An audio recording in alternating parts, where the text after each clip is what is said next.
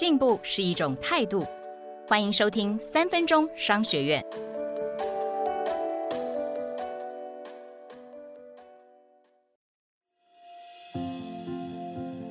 今天要跟您分享的是如何让每个员工都能自负盈亏。中国家电的领导厂商海尔集团，为了打破国有企业吃大锅饭的陋习，在管理制度上有许多创举。其中一个就是推出资源存折的制度，目标是让每个员工都知道自己在帮公司赚钱还是亏钱，然后找出更有效率的工作方法。他将公司的收支计算单位落到员工的个人层级上面来计算，也就是把每个员工都当做一个事业单位，他们被称为小微企业。英文缩写为 MMC（Mini Mini Company）。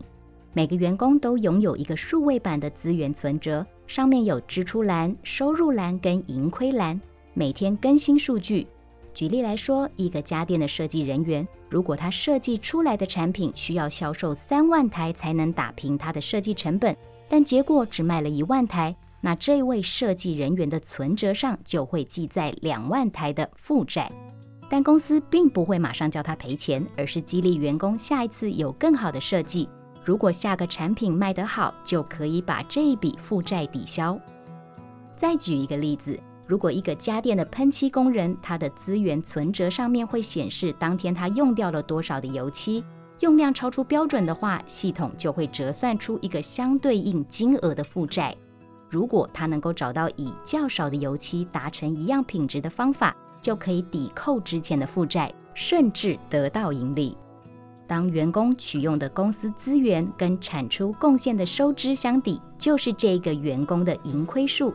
基于荣誉心跟亏欠感，员工自然会全力的善用公司的资源，努力让资源变成市场价值，帮公司多赚的钱也会跟个人的收入挂钩。对企业而言，公司把外部市场的压力转化成内部市场压力，能够刺激公司持续创新的能量。除了对员工一能力付薪水，在管理上也可以作为绩效考核的依据，一举多得。今天我们学到了建立每个员工的资源存折可以发挥几个效益：第一，可以激发员工的荣誉心跟亏欠感。